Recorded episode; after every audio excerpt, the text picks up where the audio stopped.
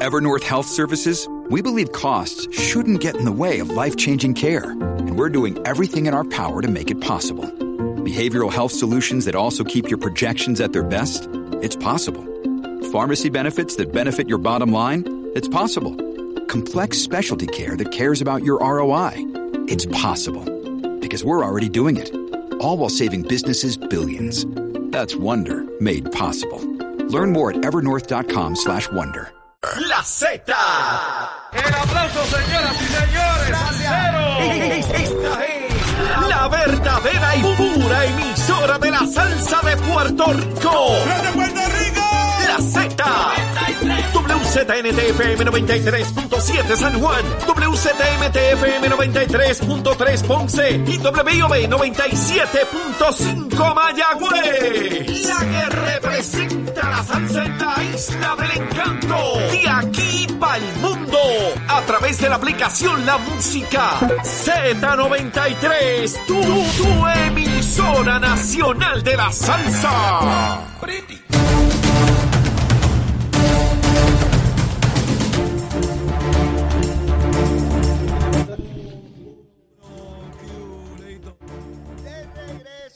Z Nacional, comenzando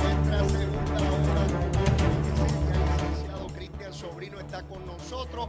Venimos a quemar el cañaveral. Mire, el hombre antes de entrar al aire ya me estaba diciendo por dónde va la cosa. Pero mire, antes de eso, vamos a los titulares con Emanuel Pacheco. Buenos días Puerto Rico, soy Emanuel Pacheco Rivera informando para Nación Z Nacional. En los titulares, el alcalde de San Juan, Miguel Romero, anunció ayer que varios segmentos de la calle Fortaleza permanecerán cerrados por trabajos de reconstrucción durante la temporada de las fiestas de la calle San Sebastián. Romero añadió que habrán áreas que habilitarán para el tránsito peatonal. En otras notas, en Vega Alta, estudiantes de la Escuela de Artes Plásticas cubrieron las fachadas de 10 estructuras consideradas estorbos públicos con murales alusivos a la historia y cultura del pueblo de los Ñangotaos. El proyecto, liderado por el profesor y artista plástico Fidi Concepción, contó con el apoyo municipal que adquirió los materiales. Por otra parte, el cuerpo de un hombre en estado de descomposición fue encontrado por oficiales de la Policía Municipal de San Juan en el interior de un apartamento en el primer piso del condominio Venus Plaza. La policía de San Juan fue alertada por una vecina aledaña al apartamento que a través de una querella alegó que salía un fuerte hedor de la residencia y que habían muchas moscas. Hasta aquí los titulares, les informó Emanuel Pacheco Rivera. Yo les espero en mi próxima intervención en Nación Z Nacional, que usted sintoniza a través de la aplicación La Música, nuestro Facebook Live y por la emisora nacional de la salsa Z93. Hablándole claro al pueblo. Nación Z Nacional, soy Leo Díaz. Buenos días a todos. Leo Díaz en Nación Z Nacional por la Z.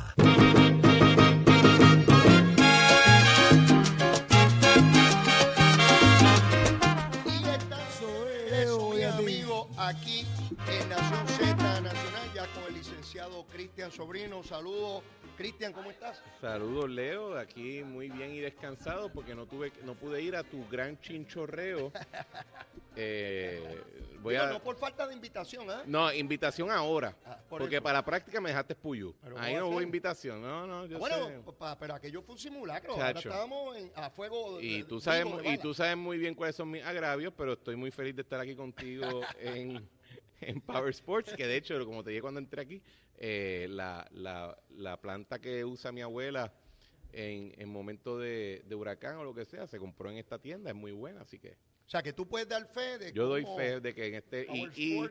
Y, el servicio que al cruzar la calle y dar la vuelta, el servicio que dan su equipo cuando uno tiene que arreglarle algo a la máquina, eso ha sido también muy, han sido bien receptivos, uno llega allí, te recibe en brazos abiertos, así que de verdad que esta tienda y esta compañía, no sé, no sé, no conozco al dueño ni conozco a nadie, pero tengo que decir que la fórmula le funciona muy chévere. Los, eh, tengo un, un gran amigo que el scooter de- del nene tuvo una situación, lo trajo aquí de inmediato. Sí, Se sí, lo no, no. ready, el servicio es de y, primera. Y no se ponen burocráticos, ¿verdad? Así que los felicito de todo corazón porque me han atendido muy bien a mí, a mi abuela, a mi abuela, a todo el mundo. Toda una empresa puertorriqueña que hay otro sitio donde te venden las cosas y después si se dañan, arréglatelas Sí, como sí, puedas. te- y te dan dicen, mira, pues tú lo, lo vas a poner en una caja, lo envías Sí, por ahí, pagas ahí. 500 pesos y... o sea, Aquí no, aquí no. Power Sport, usted viene aquí y de inmediato compra el artículo, al mejor precio y tiene garantía y el servicio es de primera. Aquí, Muy bueno. aquí no se come cuento. ¿Con qué empezamos hoy, Leo? Bueno, vamos que el cañaveral requiere llama. Yo vi una- unos planteamientos tuyos en Twitter, Diga usted. dos particularmente. Uno, donde tú decías, pero alguien esperaba algo distinto del Departamento de. Justicia con relación al contrato de Luma. Y entonces describía por dónde había tenido que pasar, con lo cual eh, era absurdo estar cuestionando su legalidad, o, o- ¿verdad? Es que, eh, y, y yo lo que decía en ese mensaje era que nada subrayaba la estupidez y la payasada en la cual nos ha sometido los, lo que yo le digo los noti influencers.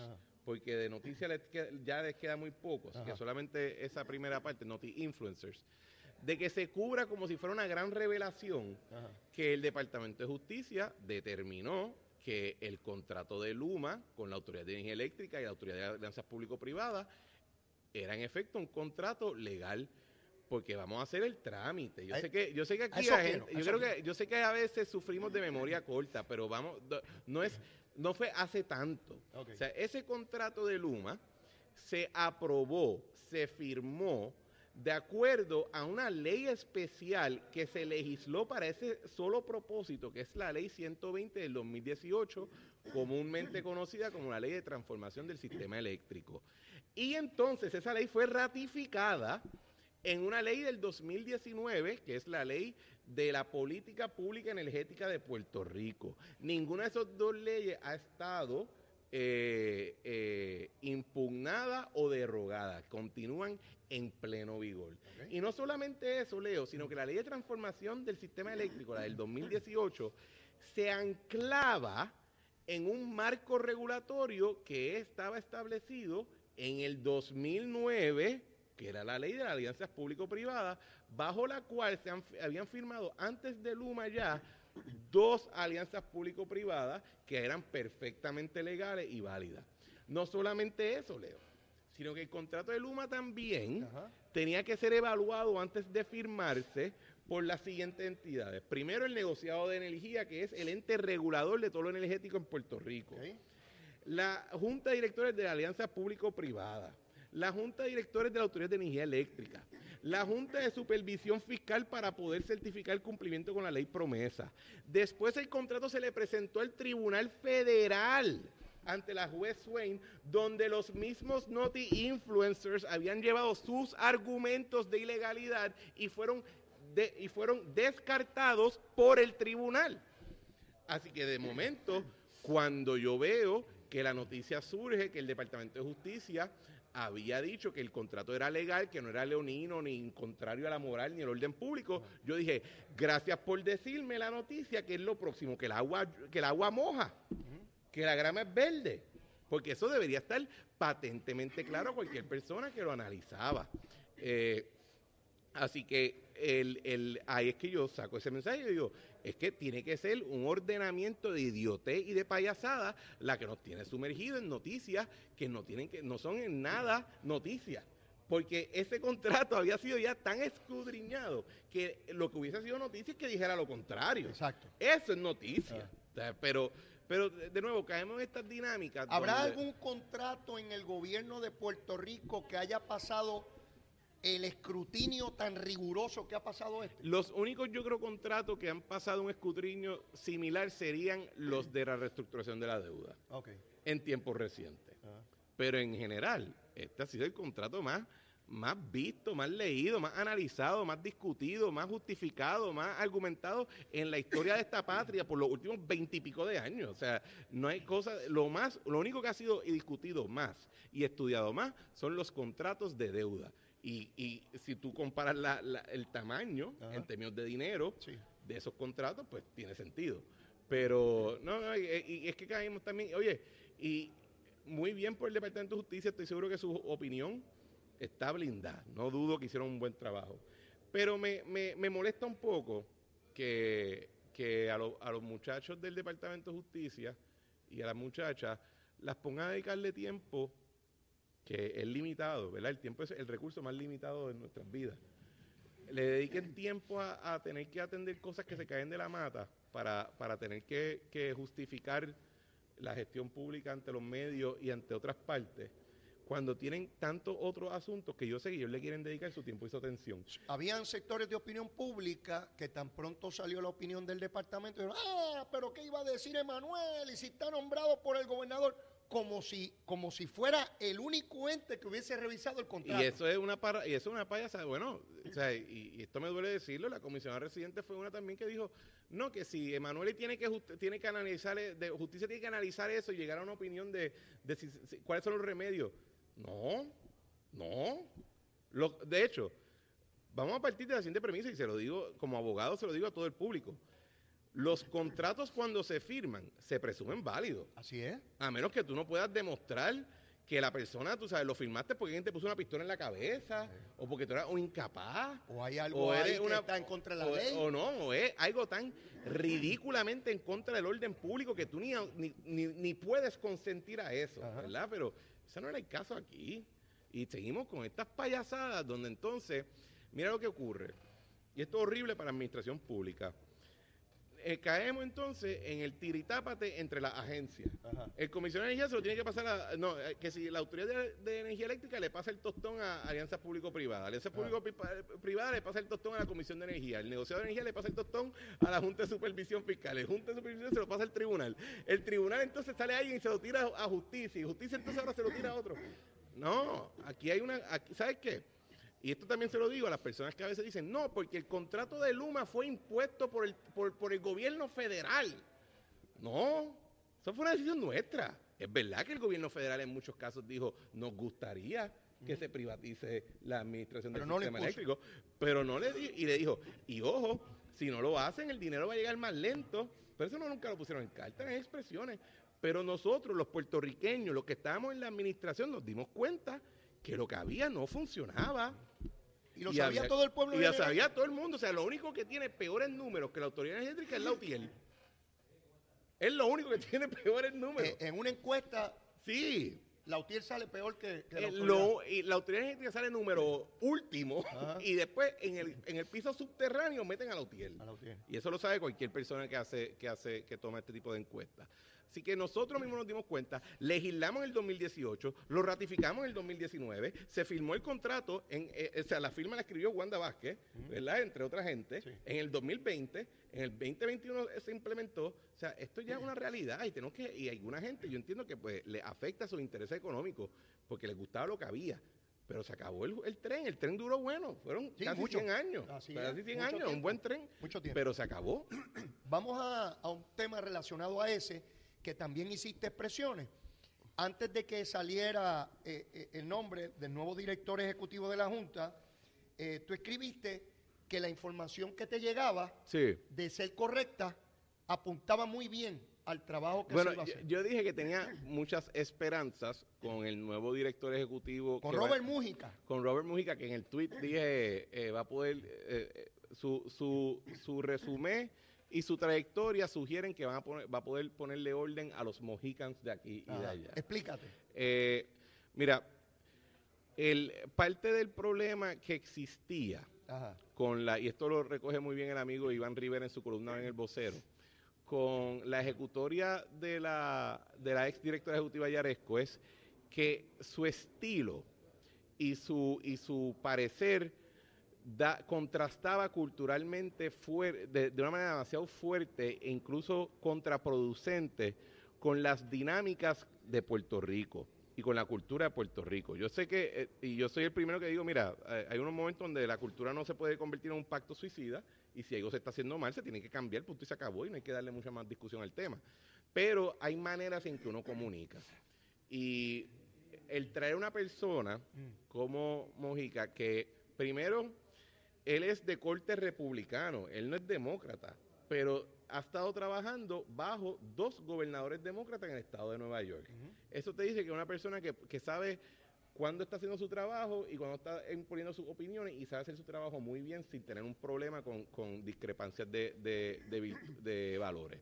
Segundo, Nueva York tiene una economía que es múltiples veces más grande que la de Ucrania y la de muchas partes de Europa. De hecho, creo que es la décima economía del mundo, si fuera a, evaluarse independientemente. Tercero, es un Nueva York es un andamiaje político que ah, tiene serios vicios de corrupción y de chantaje y de power playing y todo este tipo de cuestión y la persona que pueda que, que sepa cómo bregar con esas dinámicas nosotros vamos a ser unos bobolones comparado a lo que ha visto en el pasado así que eso se le presta muy bien a la dinámica de, de, de el tira y jala Ajá. que toda dinámica presupuestaria tiene así que y el hecho de que tiene cierta eh, él tiene un linaje ascendente boricua aunque no habla español mucho y no es o sea, no es parte del andamiaje boricua de Nueva York, eh, políticamente hablando, sino que tiene esa ascendencia, pues creo que le da cierta sensibilidad. Habla poco español. Habla bien poco español. De hecho, no le gusta hablar en español. No. No. Eh, pero le da cierta sensibilidad, que, que- que siempre es importante en todas estas cuestiones. Así que hay esperanza, yo creo que va a ser. Y también, más importante aún, en el caso de Yaresco, el, el- el aspecto de su resumen que había sido, a mi entender, más atractivo para la Junta era su experiencia renegociando la deuda de Ucrania. Ajá. Este caballero, su expertise viene, o su trasfondo en el resumen viene en el tema de administrar el presupuesto y mantener relaciones positivas con las casas acreditadoras y con lo- los bancos de inversión en los bonos de Nueva York. ¿Qué te dice eso? Que hay una transición en la visión de la Junta, de su mandato, post la quiebra judicial. O sea, ya terminamos con lo que eran los Queda de la energía, deuda. queda energía eléctrica allí que es un dolor de cabeza y eso pues, eh, eh, hablando de Via Crucis, ese es el Via Crucis de, de nuestra deuda, ¿verdad? Ah. Que siempre, pero ahora está pensando que ahora me toca ya enfocarme en el aspecto de presupuesto, en el aspecto de cumplimiento de con la, la, ley, segunda fase. que es necesario para poder arrancar para buen sitio. Ok. Porque hasta que la parte del presupuesto no esté cuadrada, en el sentido de que cumplamos con ciertos criterios que la misma Junta se ha impuesto ella misma, eh, ellos van a quedarse aquí. Así que tener un, un director ejecutivo que esté más enfocado en el tema de presupuesto indica o pudiera indicar, porque yo no soy clarividente ni, ni tengo telepatía con ningún miembro de la Junta, de que están ya mirando que ahora tenemos que enfocarnos en esta parte del título 2 de promesa para poder cumplir con estos parámetros, para que podamos ya cerrar la oficina e irnos para el carajo. Quiere decir que Jaresco cumplió esa primera fase en la cual ella es experta y en esta segunda fase de la Junta traen al que es experto. Bueno, yo te voy a decir la verdad, yo, eh, en mi opinión, ella lo cumplió de una manera bien poco efectiva. ¿verdad? El- el- la realidad del caso es que cuando hagamos el análisis de la gesta de la Junta y de la evidencia documental, nos vamos a dar cuenta que la Junta retrasó nuestra salida de la quiebra por dos años mínimo. Explica. La, el- quiebra de Puerto Rico debió culminar en el tribunal en el 2020. ¿Por qué no ocurrió? Porque la Junta se había, empe- eh, se había empe- eh, eh, empeñado en que para poder confirmar el plan de deuda Ajá. tenía que recortar las pensiones. Y se convirtió hasta incluso en, un, en una cuestión ideológica para algunos de los miembros, de que simple y sencillamente ellos no iban a proponer un plan de ajuste de deuda donde no se recortaran las pensiones. Nosotros dimos esa batalla en la administración de Ricardo. Esa, el, el- el plan esencialmente que habíamos delineado para ese propósito lo, lo- lo adoptó Wanda Vázquez después de que había dicho que iba a recortar las pensiones. Pero cuando uno corre en la papeleta rápido, Sí, la, sí, la- sí. la verdad te esclarece. Es, como, es Te- Jesús te- hablándole a Pablo te- de ilumina, camino a Damasco. Te, ilumina. ilu- te tumba del caballo Si vas a buscar los votos, te ilumina. te ilumina. Eh, y después la, la administración de Pedro Pierluisi agarró ese plan y lo ejecutó eh, muy bien y la legislatura lo hizo lo mismo, lo propio. Pero esa pelea para atrás y para adelante con el recorte de las pensiones, que tiene que ocurrir, ¿sabes qué causó? Que la Junta dedicara tiempo y esfuerzo innecesario a llegar una restru- a llegar a acuerdos que si con las uniones, que si con el comité de los retirados, Ah. todas estas vainas. ¿Y qué pasa? Se tradujo a dos años. Se tradujo a dos años. Y de hecho, yo tengo un, un correo electrónico bien interesante de octubre del 2018, donde yo le propongo a la Junta una estructura alterna para no tener que recortar las pensiones. Y ellos me rechazaron esa, esa, esa estructura. El resultado fue que en el 2021, cuando presentan ya el plan, fisca- el plan de deuda final, que se confirma en el tribunal, seguía los lineamientos de, ese- de esa propuesta del 2018. No me digas tú. Tal así que yo, en una conversación con el presidente de la, de la Junta de Supervisión Fiscal en, en mi programa, él admitió que él decía, el, el, that email was very prescient. O sea que fue muy, eh, estaba muy, estaba un poquito adelantado. Pero por eso yo digo con mucha confianza, la Junta dilató la salida de la quiebra en parte por las capacidades e incapacidades de la señora Yaresco. ¿Ella fue instrumental en esa cuestión de las pensiones o eran miembros de la Junta que le daban instrucciones a ella de que eso era lo que había que hacer, que había que recortar Yo creo que, yo creo que habían de las dos. Yo creo que ella eh, en- al principio lo había adoptado más por la imposición. Yo creo que no tenía una, una postura firme en eso, pero con el tiempo claramente lo adoptó ya como una cuestión de bandera de guerra. O sea, recordemos algo. En la vista, en la vista en el tribunal, cuando la legislatura está a punto de pasar la ley diciendo te voy a aprobar la reestructuración, pero sin el recorte de las pensiones. Natalie Yaresco al tribunal le dice, ah, pues retira el plan. Retira el plan, que se chave. Y es la juez Swain la que dice, no, no, no, no, tú no vas a dilatar esto más. Esto se va a discutir. Así que ese fue el, el- el- realidad del caso. Es, sumamente importante lo que tú acabas de señalar. Yo nunca lo había escuchado ni visto desde ese punto de vista y creo eh, que debes ir pensando Ajá. en cómo documentar todo esto, porque tenemos que tener perspectiva histórica en su momento de cuáles fueron los actores. Obviamente, tú estás en un punto, lo ves desde esa manera. Cada cual documentará lo que entienda y tendremos la posibilidad de ver esos choques. Pero finalmente no se recortó ninguna pensión. No. Y, y- y- y cayeron donde, donde le decía el gobierno de Ricardo Rosselló que había que, que llegar. Tú se lo comunicabas, tú lo planteaste en la Junta y perdimos ese tiempo. Y dinero. Millones de dólares. Un montón de, entender. un montón de chavitos se perdió. Bufetes, asesores, consultores. Y, este, y, y sabes qué es la cosa que es bien difícil a veces y, otra gente me ha dicho, mira, escribe un libro y a mí no me interesa escribir un libro de, de ese tema porque si yo escribo un libro y le voy a quedar el tiempo de escribir un libro va a ser sobre el futuro, no quiero hablar del pasado. Pero creo que hay unos reporteros, por ejemplo, hay este, esta firma que se llama Reorg Research, que ellos son una agencia de, de investigación Ajá. que tiene dos periodistas en Puerto Rico que llevan en Puerto Rico desde la época del San Juan Star. Ajá. Se llaman Marino y, y Kevin. Esos dos, si, si esas dos personas cogieran todos sus artículos desde que comienza el proceso de la quiebra y lo articulan en un libro, eso sería una Biblia. Sí. Porque esas personas sacaban noticias todos los días, a veces múltiples noticias al día, dándole seguimiento a eso. Así que hay mucho, hay muchas fuentes que se pueden hacer, pero en efecto, nosotros le hicimos una propuesta a la Junta en el 2018, esa propuesta fue rechazada y terminaron en el mismo sitio que le propusimos tres años después. Volviendo a Mújica, llega a Puerto Rico, eh, viene a atender esta nueva fase que tiene la Junta como rol.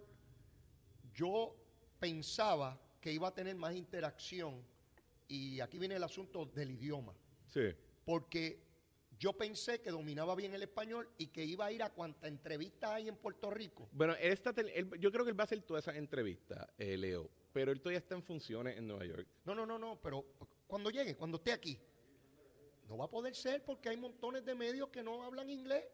Pero quizá en esto, eh, quizá en Entonces esto, volvemos otra vez al intérprete, al intermediario, al Sí. interlocutor.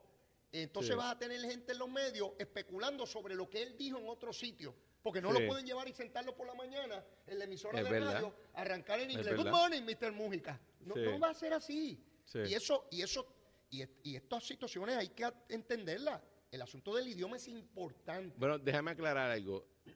Puede hablarlo, no le gusta Por hablarlo, por porque no tiene esa fluidez. Claro. Oye, pero vienen, estamos a dos meses. Quizás ahora, ya con, con expresiones como la que estamos haciendo aquí, dice, ay, cha- cha, tengo que ya soltar Sí, el golpe. tiene que soltar y va a empezar a practicar. Y ya en enero, cuando llegue el tipo, dice, Leo, voy para tu programa, Seguro, vamos a hablar de... Seguro, Eso y yo creo que una alcapurria aquí, se toma un café y vamos a hablar Y a él sí tú lo vas a invitar el chinchorreo y a mí no. Ta- No, también vas a ir. Sí, tiene ah, ese vellón pegado, tom- pasa la página esa. No voy a pasar la Bueno, página nunca. De todas maneras. No paso la página. No pasa la página. Bien. Mújica, vamos a ver cómo le trae, porque hay un elemento de sensibilidad, que Sí. es humano, es muy Sí. propio del ser humano.